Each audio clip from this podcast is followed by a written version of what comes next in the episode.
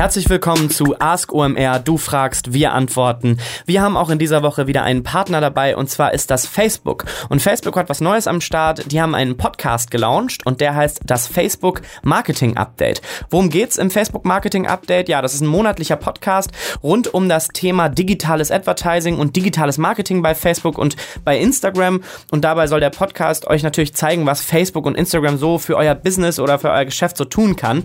Also wie kann man sozusagen die, die Potenziale der Plattform ideal nutzen. Es ist also ein Update darüber, was im digitalen Advertising in Zukunft so wichtig wird. Euer Host ist Jin Choi, der verwaltet bei Facebook den ganzen FMCG-Bereich und ist für Handel und Entertainment-Partnerschaften im Dachraum zuständig. Ein richtig super Host. Ähm, ja, und unter anderem geht es zum Start des Podcasts, den ihr übrigens auch als Videocast auf Facebook schauen könnt, darum, dass äh, mobile Marketinginvestitionen in Deutschland nicht besonders stark sind und Potenziale nicht äh, optimal ausgeschöpft werden. Aber es kommen viele weitere Themen in den nächsten Monaten äh, geht es dann um Creativity, um Instagram als Plattform. Ja, und dabei kommen Experten von Facebook zu Wort, also wirklich News direkt aus erster Hand, aber auch andere Experten aus Agenturen und Marken, die im Podcast zu Gast sind. Also checkt das unbedingt mal aus. Das Facebook Marketing Update kann man überall abonnieren, wo es Podcasts gibt, also bei iTunes, natürlich bei Spotify und bei Soundcloud und auch als Video-Update auf Facebook. Die Microsite zum Facebook Marketing Update lautet fb.me slash das Marketing Update, also fb.me slash das Marketing Update. Viel Spaß! Ask OMR. Du fragst, wir antworten. Herzlich willkommen zur Folge 28 von Ask OMR. Ask OMR hier ist nicht Philipp Westermeier. Philipp Westermeier macht die Podcasts, die diese langen Interviews sind äh, und häufig ähm, äh, die Themen rund um Online-Marketing touchieren. Das macht der Philipp Westermeier, der Chef vom omr.com. Hier habt ihr auf euren Lauschern André Alpa. Meine Wenigkeit hat die Ehre, eure Fragen, die ihr einschickt, möglichst gut zu beantworten.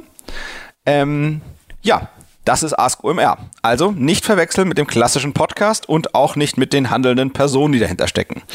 Vielen Dank dafür und los geht's. Jens hat uns folgende Frage gestellt. Ich weiß, dass meine Zielgruppe mit 100% Targeting-Güte in bestimmten Facebook-Gruppen aktiv ist. Organische Postings sind in den Gruppen in der Regel nicht gewünscht und man wird geblockt. Wie kann ich die Facebook-Gruppenmitglieder werblich ansprechen? Habt ihr hierzu Tipps, Tools und Hacks? Ja, Jens, vielen Dank für die Frage. Der Kai Rieke, der mir immer hilft beim Beantworten, hat sich extrem über die Frage gefreut. Das ist eine Frage genau nach seinem Geschmack. Ähm, was wichtig ist zu verstehen für die Zuhörer, ist, dass man eben die Facebook-Gruppen bzw. deren ähm, ähm, Teilnahme daran äh, nicht nehmen kann als Targeting-Kriterium für Ads, meines Wissens nach. Und ich habe auch nicht gehört, dass das geplant sein sollte. Ähm, insofern ist es echt schwierig, ähm, da ranzukommen. Insofern ist die Frage total legitim. Ähm, die Frage Frage ist immer, ob man von einem Teil davon vielleicht E-Mail-Adressen hat oder bekommen kann. Dann könnte man eben den Umweg gehen, mit diesen E-Mail-Adressen so eine Art Custom Audience zu bauen und dann eben wieder diese Lookalike Audiences. Ähm, das heißt, äh, für denjenigen, der vielleicht nicht so behende ist, ähm, mit den E-Mail-Adressen, wenn, wenn ich einen Pool von E-Mail-Adressen habe, ähm, dann kann ich sagen eben, hey, der, dieser Gruppe, die, die diese E-Mail-Adressen umfasst, denen bitte auf Facebook folgende Werbung ausspielen und dann kann ich eben äh, Facebook auch sagen, Mensch, äh, such mir doch mal Leute, die so ähnlich sind wie diese, keine Ahnung, 100, deren E-Mail-Adressen ich habe und spiel denen bitte auch meine Werbung aus. Und dann kann man vielleicht sozusagen darüber ähm, ähm, ähm, ähm Leute ähm, erfassen, die eben äh, Teile dieser Facebook-Gruppe sind. So, das wäre das Einzige, wie, wie ich glaube, dass man um die Ecke da irgendwie rankommen könnte ähm, über die normalen ähm, Advertising-Möglichkeiten. Ansonsten würde ich mich eigentlich eher anderer Denkkonstrukte ähm, bedienen ähm, äh, als jetzt irgendwie Ads. Ähm, letztendlich eine Gruppe hat ja meistens ein oder mehrere Inhaber oder Moderatoren und hat eben auch Heavy-User, also Leute, die da besonders ähm, intensiv und aktiv drin sind. Ähm, ich würde mir eigentlich eher denken, okay, was lehrt mich eigentlich mein Influencer-Marketing oder kann ich irgendwie eine Art Advertorial da drin schreiben? Das heißt, kann ich auf den Inhaber der Gruppe zugehen, kann ihm sagen, hier, ich zahle dir fix Summe X, ähm, äh, poste du doch mal diesen Beitrag und, und mach mal hier drauf aufmerksam. Oder jemandem, der sehr, sehr aktiv in der Gruppe ist, der eben keine Sorgen hat, äh, auch mal irgendwie sowas zu posten, was eben werbend ist, weil er weiß, er wird eh nicht aus der Gruppe verbannt, weil er eh ein, ein Kernelement dieser Gruppe ist.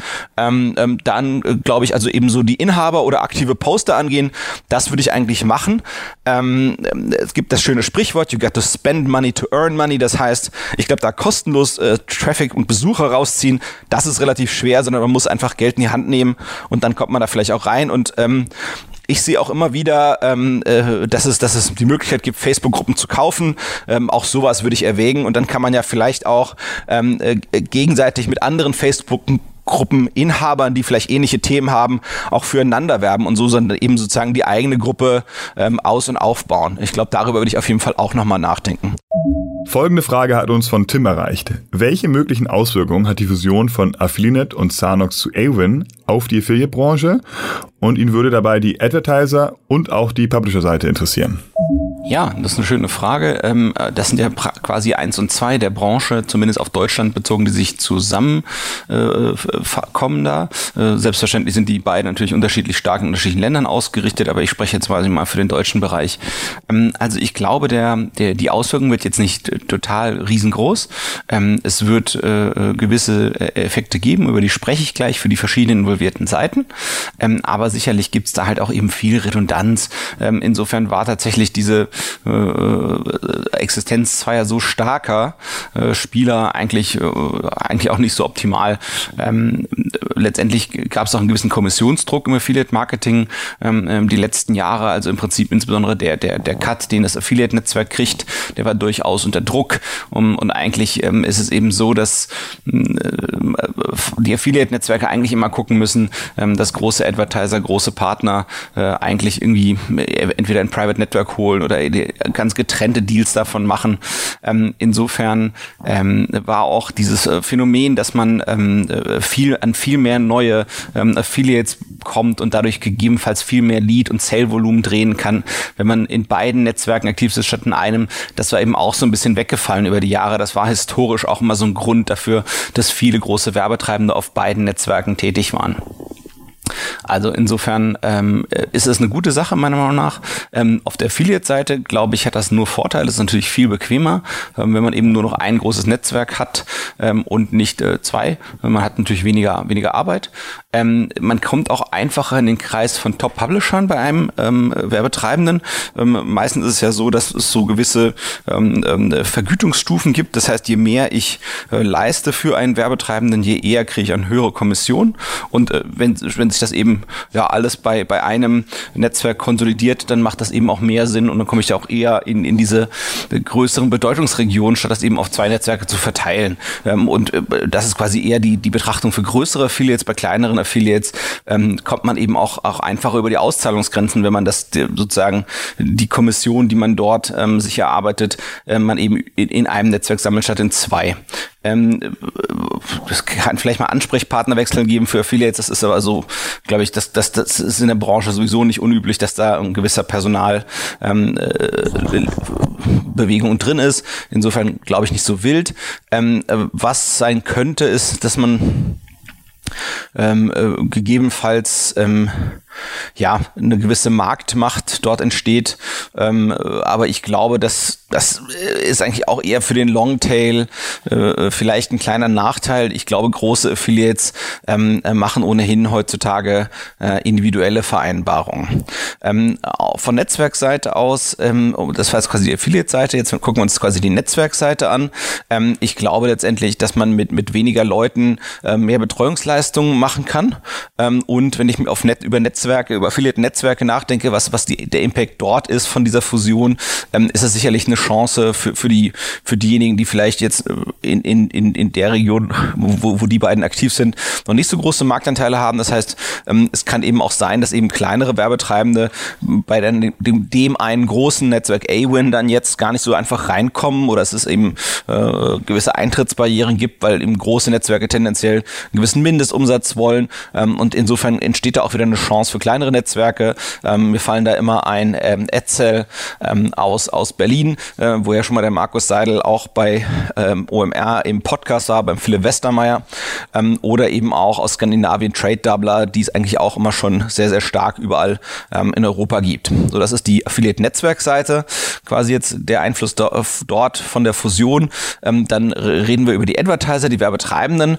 Ähm, ich glaube, das ist halt äh, total angenehm, ähm, wenn man äh, statt zwei Affiliate-Programme, eins bei Affiliate, eins bei Zanox, nur noch eins bei A-Win ähm, sozusagen betreibt, dann muss man zum Beispiel dieses nervige Deduplizieren nicht mehr machen, ähm, was man machen musste, je nachdem, wie man seine Cookie-Weiche eingestellt hatte ähm, und ein Lead ist passiert und dann musste man eben schauen, ähm, gab es eben das Phänomen, dass manchmal äh, ein gewisser Sale oder Lead eben in beiden Netzwerken aufgetaucht ist, wenn man sozusagen seine Cookie-Weichen nicht gut eingestellt hatte ähm, und dann musste man dann immer äh, quasi diese Deduplizierung machen. Das heißt, sprich, sicherstellen, dass es nur im richtigen Netzwerk ein bestimmter Lead oder Sale ähm, äh, gerechnet wird. Insofern entfällt da eine, eine, eine auch meiner Meinung nach echt überflüssige und doofe Arbeit, ähm, die, die bei manchen Werbetreibenden eben da war, weil die Cookie-Weichen nicht sehr fortschrittlich ähm, gebaut hatten. Ähm, man erreicht natürlich eben äh, alle, alle Affiliates. Äh, das ist eigentlich natürlich angenehm. Ist, man muss nicht gucken, ach, gibt's da vielleicht, äh, mache ich vielleicht nur in einem Netzwerk was und im anderen Netzwerk gibt's halt nochmal fünf oder zehn Prozent Affiliates, die ich nicht erreiche, gegebenenfalls. Ähm, insofern, ja, nett. Ähm, gegebenenfalls kann man sich auch die Cookie-Weiche in der Komplexität deutlich reduzieren, wenn man eben nicht mehr zwischen Affiliate-Netzwerken ähm, hin und her äh, schalten muss. Also es gibt natürlich Cookie-Weichen auch für andere Zwecke, aber da hat ein bisschen bisschen Komplexität geht aus der Cookie-Weiche raus, was glaube ich, wo alle glaube ich dankbar sind. Ähm, auch der ganze, äh, mal, ähm, manuell anstrengende Kram, wie irgendwie neue Werbemittel hochladen ähm, oder eben irgendwelche custom dynamischen Werbemittel machen, ähm, die muss man dann eben nur für ein System machen statt für zwei. Ähm, ich glaube, mittelfristig könnte es ähm, Preiserhöhungen geben, ähm, ähm, ohne dass jetzt viel mehr Leistung oder viel mehr Wachstum zu erwarten ist, also Wachstum im Sinne von mehr Umsatz äh, oder äh, weil einfach, ja, ne, es gibt eine Monopolisierung dort. Ähm, äh, für kleinere Werbetreibende könnte es halt eben schwerer werden, ähm, in diesem großen Affiliate-Netzwerk dann äh, noch sozusagen Aufmerksamkeit zu bekommen. Ähm, das ist so ein bisschen die Advertiser, die werbetreibenden Seite. Uh, und last but not least, die, die vierte kleine Facette in der ganzen Gleichung, wenn man sich diese Auswirkungen der Fusion anschaut, sind die Agenturen, die im Affiliate-Bereich tätig sind. Ähm, faktisch, glaube ich, wird es dort weniger Arbeit geben, wenn man eben statt zwei Affiliate-Programme äh, für einen Werbe Werbetreibenden, eins bei Affiliate, eins bei Zahnungs, nur noch eins bei Avon betreibt, gibt es faktisch weniger Arbeit, die typischerweise eben ähm, entweder beim Advertiser oder bei der Agentur anfällt. Ähm, äh, Best Case ist, dass man statt die äh, doofe Arbeit wie Deduplizieren äh, gute Arbeit leisten kann, wie ja, Affiliate Scouting ähm, und Affiliate Entwicklung oder äh, besseres Affiliate Relationship Management. Das ist der bessere Fall. Der, der schlechtere Fall ist sicherlich, dass weniger Marge bei der Agentur ankommt, weil einfach weniger Arbeit da ist. Insofern, das ist der Impact äh, dieser oder meine Gedanken dazu, welche Auswirkungen die Fusion ähm, von Affiliate und Zanax zu Awin auf die verschiedenen Spieler im Affiliate Marketing Markt haben wird. Uns hat eine sehr interessante Frage erreicht und sie lautet, wie hoch sollte ein monatliches oder Quartalswachstum eines Startups sein, um ein interessanter VC-Case zu sein?